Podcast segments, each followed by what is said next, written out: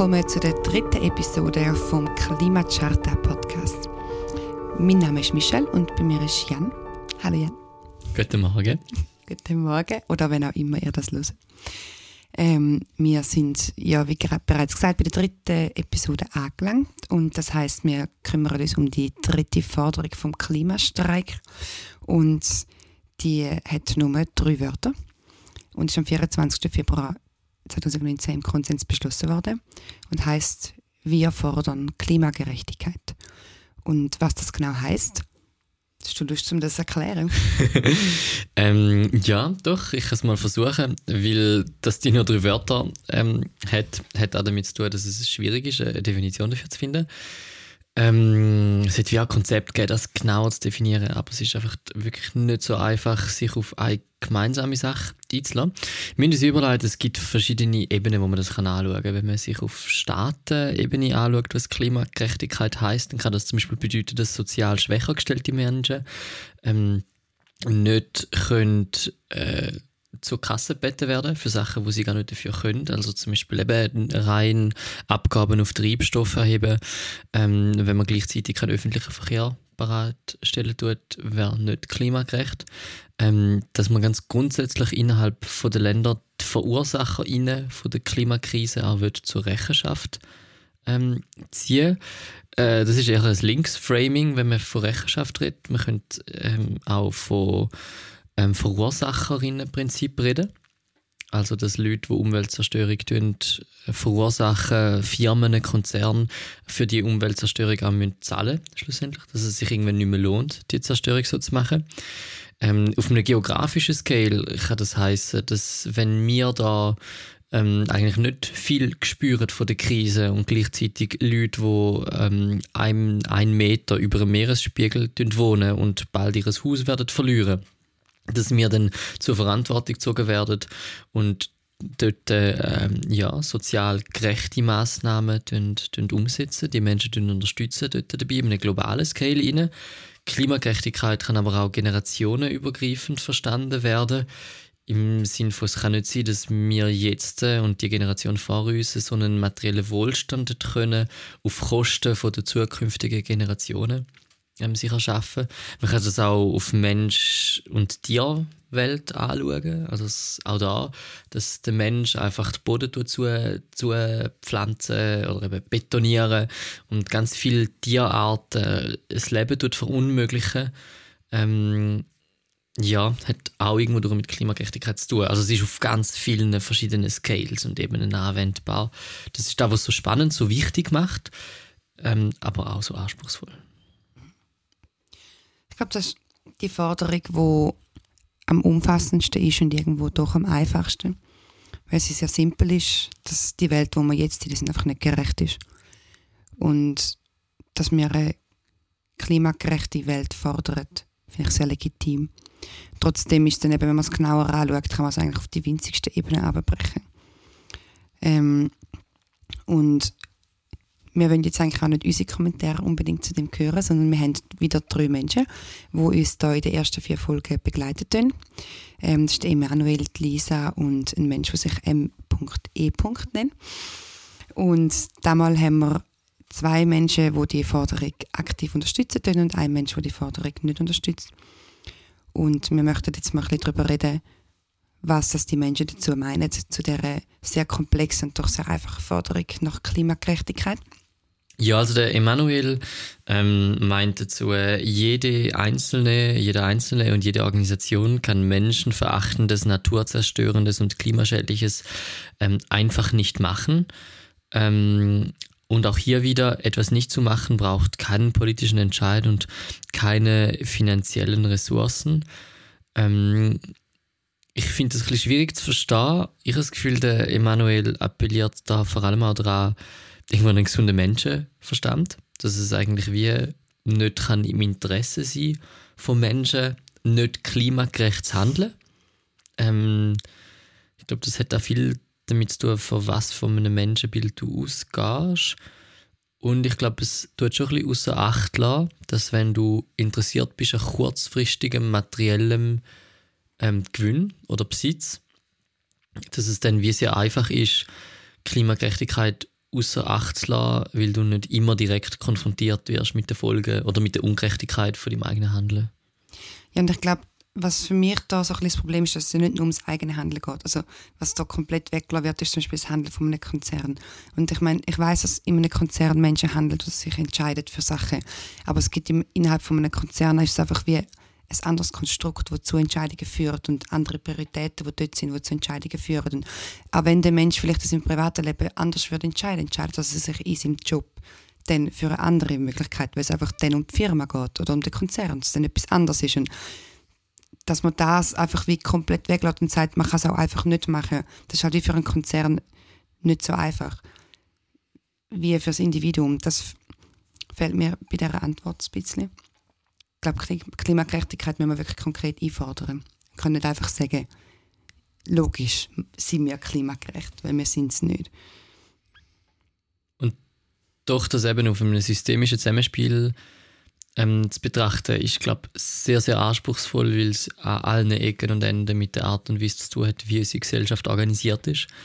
Ähm, gerade bei Konzernen zum Beispiel die Hierarchien, habe ich das Gefühl, ein grosses, einen grossen Einfluss darauf. Also, dass häufig die Leute, die entscheiden, nicht klimagerecht zu handeln, nicht die sind, die schlussendlich die Aktion dann ausführen oder vor Ort dann sind, sondern dass das wie ähm, Leute sind, die Sachen entscheiden und andere, die es ausführen ähm, dass du das häufig eben wie nicht siehst in dem Moment. Rein. Also wenn du jetzt ähm, ja, als Nestle die Entschließung oder dich als Managerin dazu entschliessen, in gewissen Gebieten Wasser abpumpen, dann merkst du halt wie nicht in dem Sinn vor Ort, was du wirklich damit auslösen sondern es ist ein Entscheid, wo du aufgrund von Zahlen und von wirtschaftlichen Überlegungen machst und das vor Ort wird dann von anderen Leuten umgesetzt. Mhm. Ähm, ich glaube, es ist auch sehr abstrakt denn. Also ich glaube, wenn man wirklich so in einer Firma schafft, ähm, ist das Ganze wie so mega abstrakt und man kann wie nicht nachvollziehen, dass die Entscheidung so viel weitreichender ist und wirklich dann schlussendlich Menschen betrifft. Weil also ich habe es wie selber gemerkt, als ich geschafft habe und ich habe mit Menschen geschafft und trotzdem habe ich dann, wenn ich Papierkram gemacht habe oder mir wie haben überlegen, ich habe das Budget und ich habe so und so viele Sachen, die ich brauche und ich muss es noch bestellen, dann ist mir nicht mehr so fest bewusst gewesen, dass ich mit Menschen eigentlich zusammen arbeite und dass alle Entscheidungen, die ich treffe, direkten Einfluss auf die Menschen haben. Und es ist extrem schwierig, sich das bewusst zu halten und bei jeder Entscheidung bewusst zu machen, dass jede Entscheidung, die man trifft, schlussendlich einen Impact auf Menschen hat. Ähm, ich glaube, anspruchsvoll hinter der Klimagerechtigkeit ist auch der globale Aspekt dahinter. Ähm, weil man halt wie keine globale Gesetzeslage hat. Es schwierig ist mit, mit globalen Gericht ähm, und globale Werte und Ethikvorstellung wie schwierig ist. Also Syngenta kann, kann problemlos in der Schweiz Pestizide herstellen, die in der Schweiz verboten sind, weil sie so giftig sind, dass man sie da nicht verkaufen darf, hat aber das Recht, sie im Ausland zum Beispiel zu verkaufen. Ähm, und ich finde es so spannend, wie die Person ME meint, dies ist eine Forderung, welche wir als Schweiz international schlichtweg nicht durchsetzen können und deshalb überflüssig. Ähm, äh, ME lehnt, lehnt die Forderung auch wirklich ab dahinter. Also ist eigentlich die, die ähm, stärkste Form von Ablehnung, die man dazu geben kann. Ähm, gleichzeitig schreibt zum Beispiel das UWEC, äh, das Bundesamt für Umweltverkehr, Energie und Kommunikation, in ihrem Bericht, dass ähm, von den Handelsströmen ähm, 35% vom weltweit gehandelten Erdöl und Getreide, 50% vom Zucker und 60% von den Metall durch Firmen mit Sitz in der Schweiz passieren tut. Und das ist schon verrückt, wie klein die Schweiz ist und wie viel weltweit die Handlungsmacht zum Beispiel auch besteht. Und aus dem schließe ich schon auch eine grosse Verantwortung, zu sagen, wir, müssen, wir müssten da etwas etwas verändern und ähm, unsere Hebel äh, nutzen, auch zum Beispiel durch Finanzierung durch Schweizer Großbanken ähm, im Ausland. Und Konzernverantwortungsinitiative ist zum Beispiel ein Ansatz oder ein erster Ansatz da, auch eine Form von Klimagerechtigkeit zu schaffen, aber eben auf Rechtswegen sehr, sehr unklar und auch einfach schwierig im Moment durchzusetzen. Weil das Argument halt immer ist, ähm, die Firmen wandern dann ab, gehen ins Ausland, machen dort die gleichen Geschäfte, aber die Arbeitsplätze und die Steuereinnahmen gehen einfach in der Schweiz verloren. Ich finde das so ein spannender Aspekt, weil dass so oft gesagt wird, also so oft hört man das, entweder das Argument, ja, was können wir als kleine Schweiz schon machen? Und wenn man dann wie sagt, ja, zum Beispiel eben das und das oder Konzernverantwortungsinitiative, Initiative, oder dass man wie würde sagen, ja, dass man einfach Firmen wie Nestle und Syngenta Regeln und Gesetze vorschreibt, dass sie so Sachen nicht machen können. Wenn man dann so etwas sagt, dann kommt dann eben wieder das Gegenargument, ja, dann wandern die einfach ab, wir verlieren Geld und Arbeitsplätze. Und ich habe manchmal das Gefühl, dass die Schweizer ihnen einfach nicht wollen. Also man kommt sehr viel Gegenwind über, egal was man sagt oder egal um was es geht, gerade bei der Forderung von der Klimagerechtigkeit. Und ich glaube, das hat sehr viel damit zu tun, dass es uns sehr gut geht. Und dass wir vielleicht wie auch ein bisschen schlechtes Gewissen haben. Also ich habe manchmal ein schlechtes Gewissen. Also es ist mega schwierig, sich das einzugestehen und zu sagen, dass wir jetzt etwas ändern müssen. Und dass mir vielleicht dass es Zeit ist, dass wir einen Teil zurückgeben. Und in einer gerechteren Welt leben. Und ich finde, Lisa hat da ähm, etwas dazu formuliert, was ich gerne vorlesen würde. Das war ihre Antwort auf die Frage. Ähm, die Schweiz ist ein wohlhabendes Land. Mehr als ausreichend Mittel und Wege wären vorhanden, eine Vorbildsrolle in der Klimadebatte zu übernehmen. Die Schweiz hat im Gegensatz zu anderen die Möglichkeit, aktiv etwas zu verändern. Deshalb finde ich auch, dass man per Gesetz wohlhabende Staaten wie zum Beispiel die Schweiz, Saudi-Arabien, USA, Arabische Emirate, Deutschland und so weiter zurechtziehen darf, ihre Treibhausemissionen zu senken. Ich glaube insbesondere dann, wenn man Gerechtigkeit und da merke ich schon, also mir persönlich ist Klimagerechtigkeit wirklich sehr wichtig in dem globalen, intergenerationellen ähm, Aspekt gerade auch auf der Konzernebene. Das ist für mich eine der Grundmotivationen, wieso ich, Klima, wieso ich mich so im Klimastreik engagiere, weil ich das Gefühl habe, ähm, dass wir jetzt weltweit müssen, äh, äh, eine Wirtschaft finden, ein Zusammenleben finden, wo unsere Umwelt nicht mehr zerstört, wir das mit Netto Null bis 2030 oder 2050 können zeitgleich machen und das wird gleichzeitig muss passieren, ist für mich eine riesige Chance zu sagen, jetzt haben wir gemeinsam eine Chance, eine gerechte Welt zu erschaffen, wo den Menschen gut tut und wo den anderen Lebewesen auf dem Planet gut tut. Aber ich merke, das ist sehr meine Interpretation davon. Und es gibt viele Leute, die das weniger wichtig finden und wirklich der Meinung sind, es ist einfach wichtiger, dass wir als Menschen können überleben schlussendlich. Und es auch als legitim erachtet, ähm, eigentlich Ungerechtigkeit in Kauf zu nehmen, wenn dafür die Menschheit kann, kann weiter existieren. Aber das sind alles sehr weite ethische Fragen und wie man Klimagerechtigkeit auch noch kann interpretieren und ich würde vielleicht da noch zurückkommen, dass es wieder ein bisschen konkret wird, ähm, meint ME, ähm, wenn schon welche hier eine nationale Begrenzung sind, dass unsere beschlossenen Bemühungen gegen den Klimawandel keinen hier Wohnhaften zusätzlich in seiner persönlichen Situation belasten oder benachteiligen dürfe.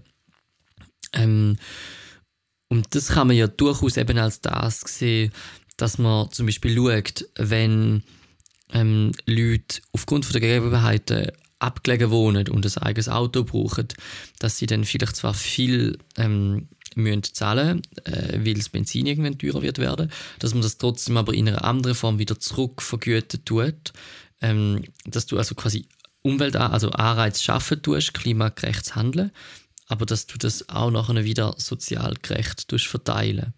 Ähm, und dass man stattdessen auch auf eher Luxusgüter wie zum Beispiel Flüge ähm, tut, tut äh, Steuern so fest erheben oder Abgaben, Lenkungsabgaben machen, sodass du wirklich sozial gerechte ähm, Leistungsabgabe kannst, kannst machen. Ja, ich finde das noch ein interessanter Gedanke. Ich habe einfach das Gefühl, was wir uns, was schön wäre, wenn wir uns bewusst wären, ist, dass wir im Moment Luxusgüter haben, wo wir benutzen. Also wo würdest du die Grenze ziehen zwischen einem Menschen, der abgelegen wohnt und ähm, darum ein Auto hat und das wieder zurückvergütet bekommt, weil es halt nicht fair wäre, weil der Mensch zum Beispiel sich eine Wohnung in der Stadt einfach nicht kann leisten und darum am Stadtrand wohnt. Und dann gibt es aber auch Menschen, die sich bewusst dazu entscheiden, am Stadtrand zu wohnen. Sie könnten sich eine Wohnung näher ihrem Arbeitsplatz leisten, aber sie entscheiden sich dafür, weil sie wollen im Garten wohnen, sie wollen ein eigenes, weil sie wollen in eigenen Haus wohnen mit Garten und dann ist es für sie voll okay, mit dem Auto fahren. Und das sind Menschen, die wo ich persönlich empfinde das als Luxusgut, dann ein Auto besitzen und dann mit meinem Auto können täglich arbeiten und wieder zurück. Wo zieht man Grenzen zwischen Luxusgut und etwas Sinnvollem? ich denke, das ist die Aufgabe der Politik schlussendlich auch. Und Politik ist für mich die Art und Weise, wie eine Bevölkerung versucht, gemeinsame Entscheidungen zu finden, sich dort durch festzulegen und zu schauen, was ist etwas, wo wir im Moment wollen unterstützen und im Moment gibt es einen Pendlerinnenabzug und äh, du kannst ja eigentlich, wenn du einen weiten Arbeitsweg hast und dann mit dem Auto musst zurücklegen, dann kannst du das ja wie ziemlich fest von den Steuern abziehen. Ähm, und da setzt man Anreiz und vielleicht müssen wir die Anreize wirklich anders schaffen, ähm, damit man sich Klimagerechtigkeit ganz konkret neu kann im Inland überlegen. Ich finde es einfach mega schade, dass wir in der Schweiz so vieles übers Geld machen Dass wir wie nicht in der Schweiz anhocken und mit den Menschen darüber diskutieren, was es würde heißen, gerecht sein und ein gerechtes Leben führen für mich und alle anderen Menschen, die in dem Land leben. Ähm, dass man das nicht einfach können diskutieren können, ohne dass man muss sagen, man muss Anreize schaffen, die übers Geld gehen. Das finde ich etwas mega schade. Ja, da wären wir dann bei der Systemwandelklausel und bei ganz grossen Gedanken. Genau, und ähm, das wäre das Thema von der morgigen Folge. Morgen reden wir über das, die drei Antworten von unseren drei Menschen. Es ist der letzte Teil, wo, es um, wo wir die Kommentare von den drei Menschen, die wir jetzt haben, ähm, besprechen. Wir hoffen, dass es interessant ist für euch. Wir freuen uns, wenn ihr morgen wieder einschaltet und wünschen euch einen schönen Tag, wo auch immer ihr seid. Bis bald. Bis bald.